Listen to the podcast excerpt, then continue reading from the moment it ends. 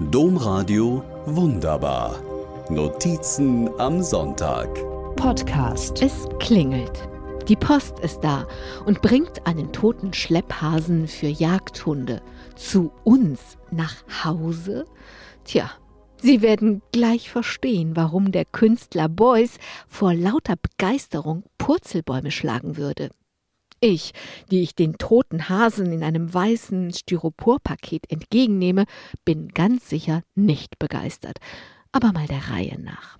Dieses Jahr wäre der so umstrittene, wie als Genie gefeierte Künstler Joseph Beuys 100 Jahre alt geworden.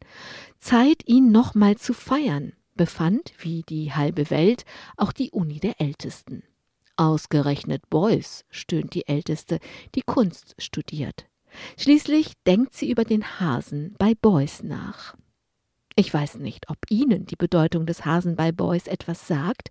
Mir sagte es nichts. Aber tatsächlich haben Hasen bei Beuys eine herausragende Bedeutung. Ein Hase spielt sogar die Hauptrolle in einem seiner Hauptwerke. Dabei handelt es sich um eine Performance von 1965. Beuys steht in einem Ladenlokal in Düsseldorf. Alleine. Das Publikum steht draußen, drückt sich die Nasen an den Schaufenstern platt. Drinnen erklärt Beuys einem toten Hasen seine Bilder und erklärt damit natürlich zugleich, dass Kunst eben gerade nicht zu erklären ist. Die Älteste erfindet eine Fortsetzung der Hasengeschichte, fragt einen Bauern, ob sie auf seinem Feld drehen dürfe, bestellt im Internet einen Schlepphasen für Jagdhunde, das ist dann der, den ich an der Tür entgegennehmen werde. Am Drehtag geht erstmal so gut wie alles schief. Der Bauer erinnert sich nicht an seine Zusage, hat sein Feld inzwischen eingesät. Den ganzen Samstag sucht das Team einen neuen Drehort. Gegen Abend hat endlich ein anderer Bauer ein Einsehen, gibt eine Drehgenehmigung. Um Mitternacht bringt die Crew den Hasen zu uns.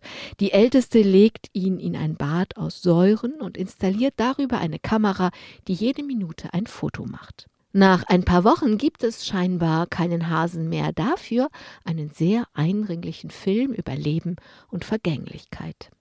Beuys hätte sicher seine helle Freude an der 1,0, die die Älteste als Note für diese Arbeit bekam.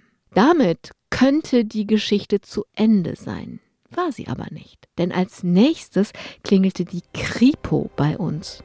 Und das erzähle ich Ihnen nächste Woche an dieser Stelle. Domradio wunderbar. Mehr unter domradio.de slash podcast.